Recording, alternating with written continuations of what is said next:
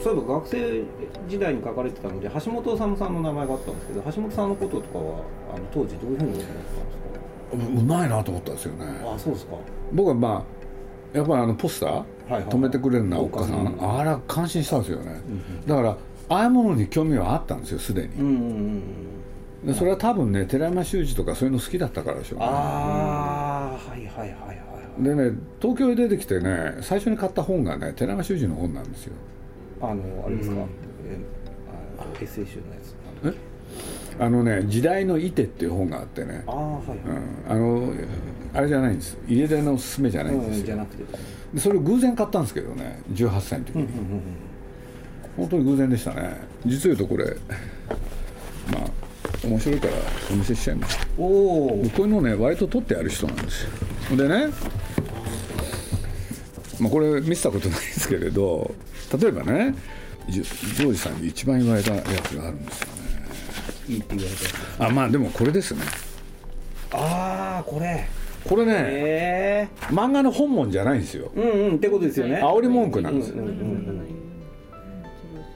まさか編集者が書いてるとはってちょっと 思いますいやでも当時の漫画だと、うん。こういうのありましたよね、確かに。だから例えばこういうの書くとか、こういうね、煽りですよね、なるほどね、この煽りね。うんそしたら最近ねある編集者に見せたら「一体いくつでこんなもこんな文章書いてたんですか?」って言われて。なん。かなんか本当煽りっていうかやっぱポエムですよね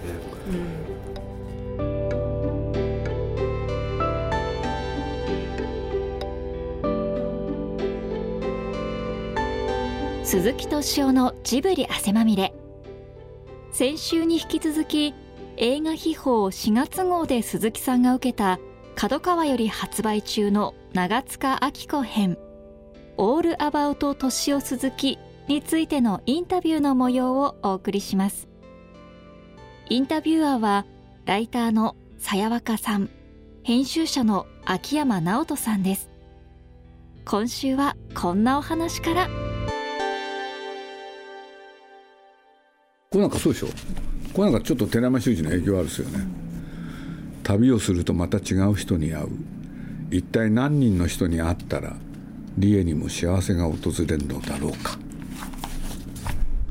人に会うごとに人を傷つける。人を傷つけるごとに自らもまた傷つく。理恵はそれでも旅を続ける。うまいうまいですねなるほどねそれそこで培われたものがあるん。ですね、だからこん。なもん。やでもでもそのいいキャッチの条件っていうかなん。かその俺これ本当に聞いた話を、ま、言うのが恐縮なん。ですけど知り合いがなん。かアベンジャーズの1の時の公開時に、鈴木さん。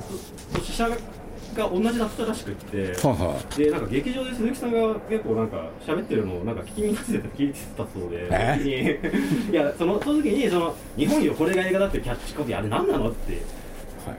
言ってたそうらしいんですけど。あれ本当最悪のキャッチコピーだよみたいな感じの言い方で。でもいやでも確かにだからそのやっぱその鈴木さんとかそのジブリのキャッチコピーの上品さとで上品さっていうかやっぱ下品極まりないなとは僕も思うわけですよ。なんつったらいいかな。やっぱりねせっかくね、うん。書いたものは人に見てもらいたいっていうのはあるんでしょうね。だからこういうことをねなんか載せたんでしょうね。だからこれジョージさんが本当にね喜んでくれたことは嬉しかったです。めちゃくちゃ嬉しかったですよね。なんでかわかんないけれど。大好きでした今はもうあの鈴木さんは大事も書かれますしその絵もよく使われるじゃないですか、当時なんかいっぱい書いてましたよ。漫画でも。そうなんですね。うん。だからもう。アシスタントみたいなことされてたってことですか？いや違うんですよ。例えばね原稿上がってくるじゃないですか、そうするとね、まあ、デスクがいて「トシちゃんさ」って言うから「なんですか?」っつって「これさ真っ白じゃん。なんとかなんない?」って「えっ?」て。そんなことが許されるんですね。そうするとね「ちょっと服模様入れてよ」ってわけ。例えばね。そうするとやってたんですよそういうの。をそういうこといっぱいあったんですよ。うんうん、だからその絵絵絵についてもそこで作画能力が育っていった。いやだからねやんなきゃいけないんですよ。とにかく。うんで昔はあのなんだ漫画でね開いた時に白いっていうとダメだったんですよ、うんうんうんうん。でなんかいろいろなんですよ。情報量増やせって。そうそんなの関係ないですよね。ん。その人が作家だとかなんとか。うん。あでその人たちは本本本当になってから見るんですよこうやって。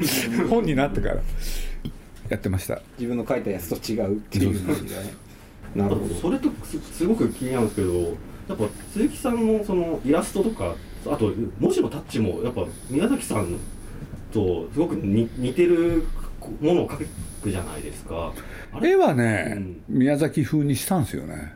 うんあの必要があって。それはな何の必要だったんですか？宮さんがどっかで見るっていうのがあったんですよね宮崎駿が。字はねもともとお互いに似てたんですよ。そうなんですか？そう。僕は自分のあれ字なんですよ。うん。はいはいはいはい。ところが宮崎駿は高畑勲の真似なんですよね。あーあの宮崎駿は高畑勲を尊敬してたから、はい。でその字が偶然僕と彼とで似てたんですよ、うんだからお互いね似てるでしょ、うんそうするとジブリの作品って必ずラストあの終わりって出るんですよ。あーはいはいはいそうするとあの字はねいろんな作品ね、いろいろあるんですよ宮崎が書いてたり僕が書いてたり。そうなんですね。同じだとどどっちかだと思ってましたよそうすると宮さんっていう人はもうね自分が疲れてくるとね「鈴木さん書いてよ」っつって書くんですよ。しょうがないから僕は終わりって書くんですなるほど。ジブリとして世に送り出すもののその、えー、と字とかあるいは絵のイメージっていうものを調節していったというか。いやべ別にそこまで考えてるわけじゃないんだけどね だから複雑ですよね。でもだからの奇跡によってでもやっぱりそのジブリのやっぱ一種のビジュアルイメージがやっぱ固まった奇跡まあね。もジブリじゃないですか、だからまあだから例えばハウルなんかね彼悩んでたわけですよ。要するにどうしてもねお城のイメージがうまくいかないって、ほんですごい枚数書いてるんですよ。で最後僕のところに部屋に来てね書けないって、作れないよ鈴木さんって言って動く城ってどうやって書けばいいんだって言って、って言いながらねいたずら書き始めたんですよ、そしたらまず大砲書き始めてね。でやってたらお城になっちゃったんですよ、これでパッと僕に見せたんです、これ城に見えるっつって、で僕は「あいいじゃないですか。うんこれすごくいいですよ」足だけ迷うよ」っつって。で鳥の足にするかって。ほんでね戦国時代の足軽の足にするかっつって「いや鳥の方が面白いですよ」とかなんか言ったら言った瞬間ですよ「ロゴ書いてよ」って。そうすると、ね、誇張誇張すると3秒以内に書かないと怒るんですよ。だから僕あれ目の前で書いてるんです。あのハウルの動く城って。あー。ほんでね僕こうやってやってね、これでねなんでロゴ書けか分かります？その自分の書いたお城にその文字を入れて似合うかどうかを知りたいんですよ、俺で自分でねレイアウトしたんですそれまで。俺で合わせて「ちょっと誰か来て」っつって。で「これコピー取って」っつって、うやって見てね「あこれでいいよ鈴木さん」っつってこれでできたんですよ。だから僕とね彼が話し合うとポスター早いですよ。ものすごい早い。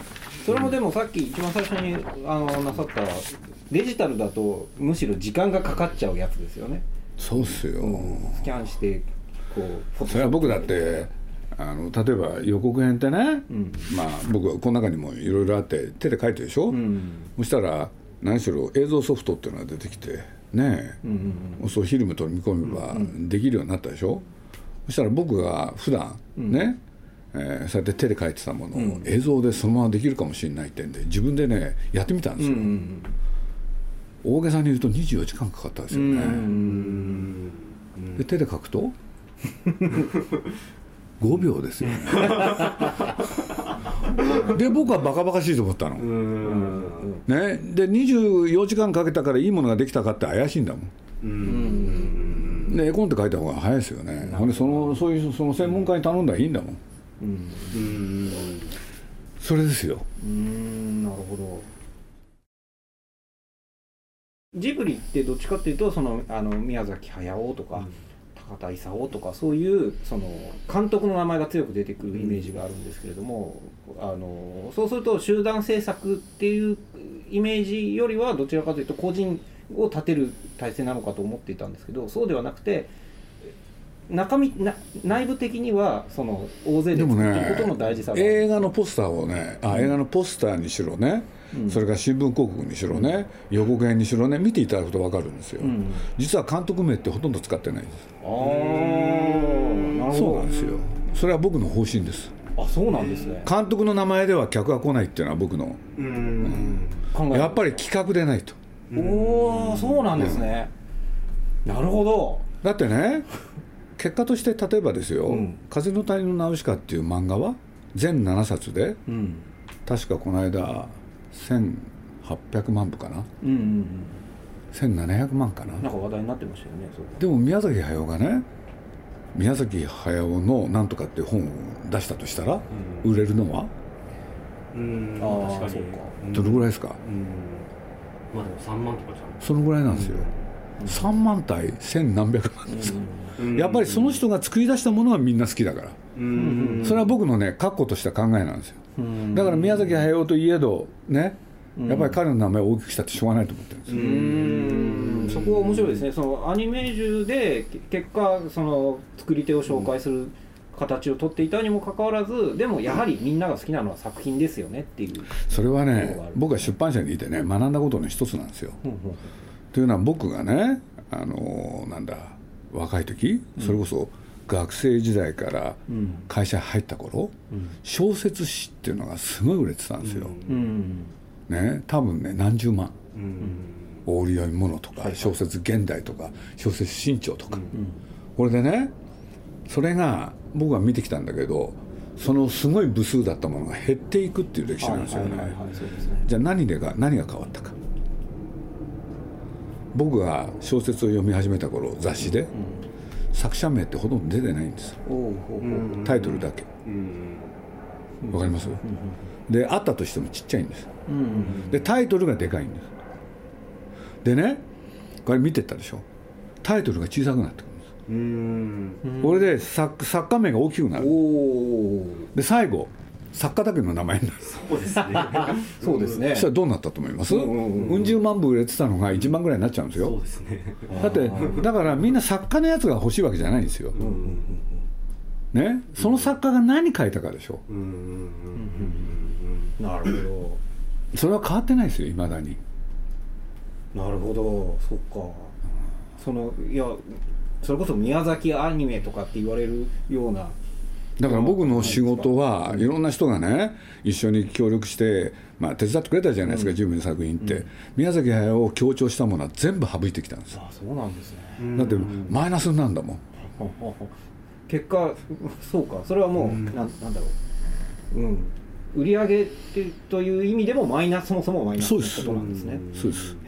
個人名をねクローズアップしたらあの作品はあのヒットはしないです。これ自信がありますね宮崎駿さんもいたけどやっぱその連載というかやっぱその漫画とかだったらその富野さんとか押井守とも一緒にやってたじゃないですか。まあ押井守は後に天使の卵とかでやりますけどなんでそその他にも特にアニメージュの紙面でもやっぱうるせえやつらとかガンダムの方が扱いが大きかった時にやっぱその、まあ、当然人気はあったけどちょっとなんか下がった扱いだった宮崎駿でずっとやろうと思った何だったんでしょう？要するに宮崎駿という人はいわゆるアニメ部分の中で人気のあった人じゃないんですよね、そうだと思います。いわゆるアニメブームだとそうですよね、でそういうことで言うとやっぱり富野さんですよね、うん。で富野さんはやっぱりそういう人たちにアピールするものを作った、うん。でそういうことで言うと僕はね富野さんとは本当ある時期まですごい仲いいんですよね、で結局そのさなか宮崎駿に出会うでしょ、うん。そしたらなんて言ったらいいかな。やっぱり僕と相性良かったんですよね、うん。で僕はねとは言いつつね富野さんが嫌いだとかそういうことは一切ないんです。僕は大好きな人だったから、でいい人だったし、うん。うん。だからもしあるとしたらねやっぱりガンダムに光が当たって、うん。サンライズっていう会社が大きくなってくるんですよね、うんでそういうところで結構ね手続きが面倒くさくなるんですよ、うんしがらみがありすぎちゃう。そうそう、うん。それとさっきの宮崎駿との相性が良かった、うん。それですよね、うん。例えばでもアニメージュっていう軸があって例えばナウシカとかラピュタとかを作っていくとなるとやっぱとその頃もうすでにその庵野秀明の大根とかも特集してたりして、まあ、オタクの時代がガッて来てるじゃないですか、はいはい。にもかかわらず結構やっぱまあ、その宮崎駿の作品ってやっぱそういうオタク的な要素はやっぱり少ないからこれもっと足してくれみたいなそういう言い方もする人だったらすると思うんですよね。ああなるほど、うん。まあだけど安野秀明はね僕も何しろねえナウシカで出会って、うん。うん。うん。そうですね。そうなんですよね。だからそこから数えてすごい付き合いですからね。長い期間、そういう何かあの、まあ、それこそトトロを作った頃だと思うんですけど、アニメファンに向けたものではない方に舵を切ろうということを明確に思われたことってあったんでしょうか？だからそれなんかもね厳密に言うとですよ。ナウシカラピュタと来たらうん。ね結局やっぱり上から要求されたのはその路線でしょ、冒険活劇うん、それを続けたらうん。もう飽きちゃうですよね。飽きちゃう、だから違うものやりたかったんですよね、うんうんあ作り手との側として。う。ん、だからそれはねまあ一言で言うと飽きたってやつですよね、うんうんうん2つやって3つ目やったらバカと思ったんですよね。もうそれだけです、うん。だからトトロはその前から宮さんがねあの企画として、うんだからといっていろんなものあったわけじゃないんだけれど、あのトトロの、ね、デザインが僕は気に入ってたんですよ。うんうんこれでやってたらいろいろねこの本にあるようにあったんで、それで「蛍の墓」を持ち出す、でもそれがだからといってそれによって新しい地平が切り開けるなんて思ってたわけじゃないんですよ。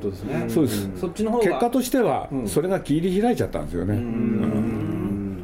こっちの方がヒットするとかそういうことでもないあ一切ないですなるほど。だからもう一つ言うと、本当は僕はねこの中にもちらっと入れましたけれどそれをやるっていうことはアニメ人に対する裏切りうんそれは自分の中で自覚があったんですよね、だってみんながね望むものじゃないもん。あそれはやっぱ意識されてたんですか？それは自覚ありました。で実際ねそれをね言ってきた編集部員もいたし。うん。うん。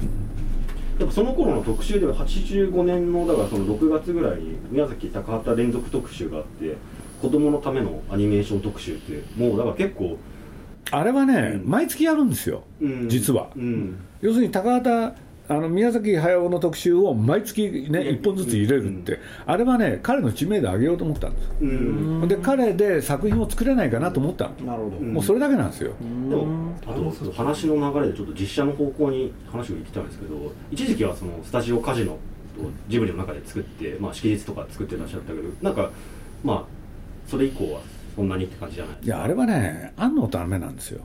あ実写のためっていうわけじゃなく？そう。うん。安野がやりたいでしょ、うん。じゃあそれをスタジオジブリの名前でできるかっていうとね宮崎駿が許してくんないわけですよ、うん。それで仕方なくねスタジオカジノなんてやったんです、うん。だからその続きのね第2弾があるかって言ったらね何も考えてなかったんですよ、うん。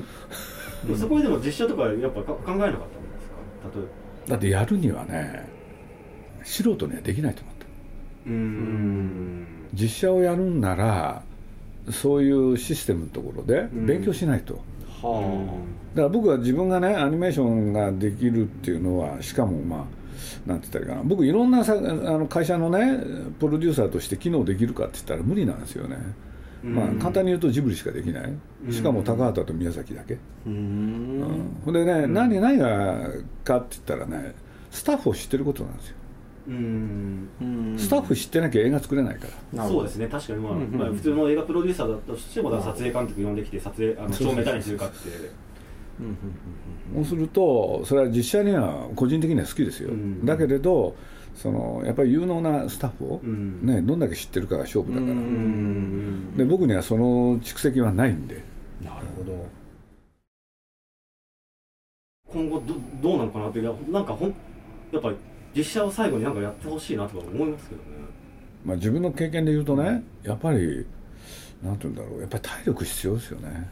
ううん。んなるやっぱりまあ僕そんな実写の経験はないけれど例えば高畑勲のあのね柳川堀割だって大変でしたよね、うん。で高畑さん怖かったしね、うん。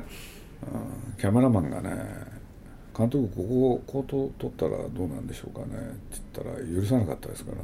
うん。駆け出しが余計なこと言うなっつって。怖い。怖い。高橋さん怖いですよ、うん。お前何分かってそんなこと言うんだっつって。徹底的にやりますよね。ああの穏やかなドキュメンタリーがそう考えられない。そんなし熾烈な現場だったなんて。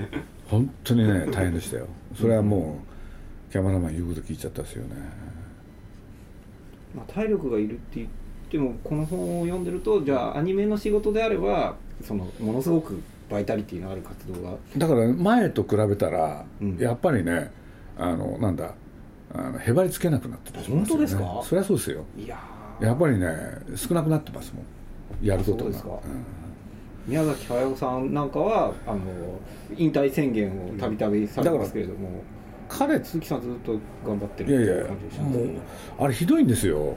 で今ね宮崎なんかは1本作るとね半年ぐらい休むでしょ。僕1回も休んでないんですよ。わかります？そうですよね。ずっとだってフロントマンみたいになってますもんね。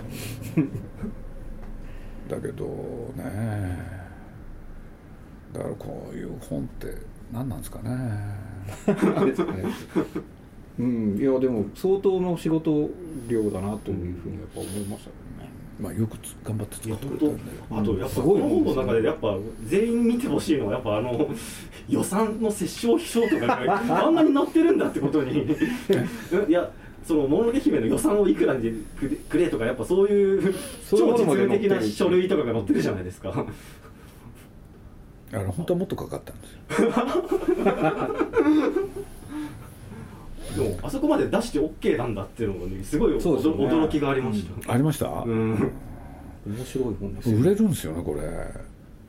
いや売れこれますよはすごい本ですよね、うん。ご自身で振り返ってみて最終的に でも自分の結論としてはここれこれなんですよ。いやだって僕はもう彼女が全部作ったでしょ、はい。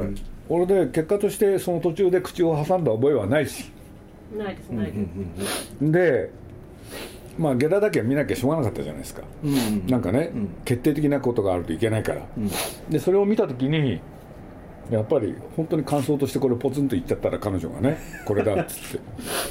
びっくりですよねでもね。こんな体調を前にして何やってるんだここまでやってる人が。めちゃくちゃいろんなことをやってるのにもかかわらずですよね。いろんなことをやるって楽なんですよね。そうですか。多分僕これでね自分で提案したって言ったのこの写真だけで。あそうですか。この写真だけぐらい。しかし本当に何でも取ってあるんですね、うん。鈴木さんは。そういう物持ちの良さがあるんですね。性格的なことなんですか？昔からそうなんですか？2つありますね。一つはもともとものをなんか取っておく方だったっていうことと、もう一つはね宮崎駿の口癖があったんですよ、ん。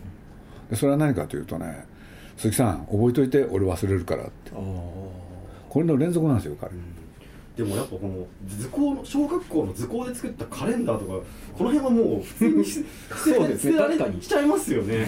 え？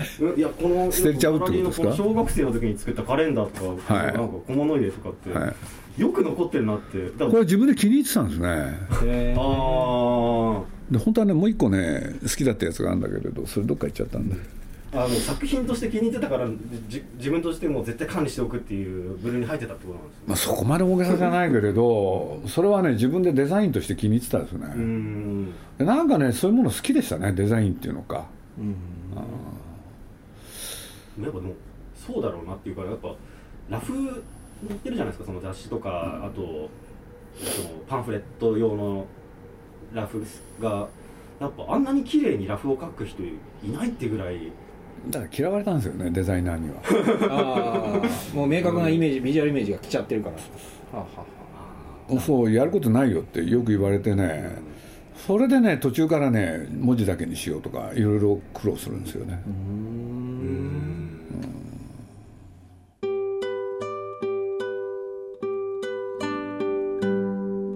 2週にわたってお送りしてきた映画秘宝4月号で鈴木さんが受けた「オールアバウト敏夫鈴木」についてのインタビューの模様いかがだったでしょうか？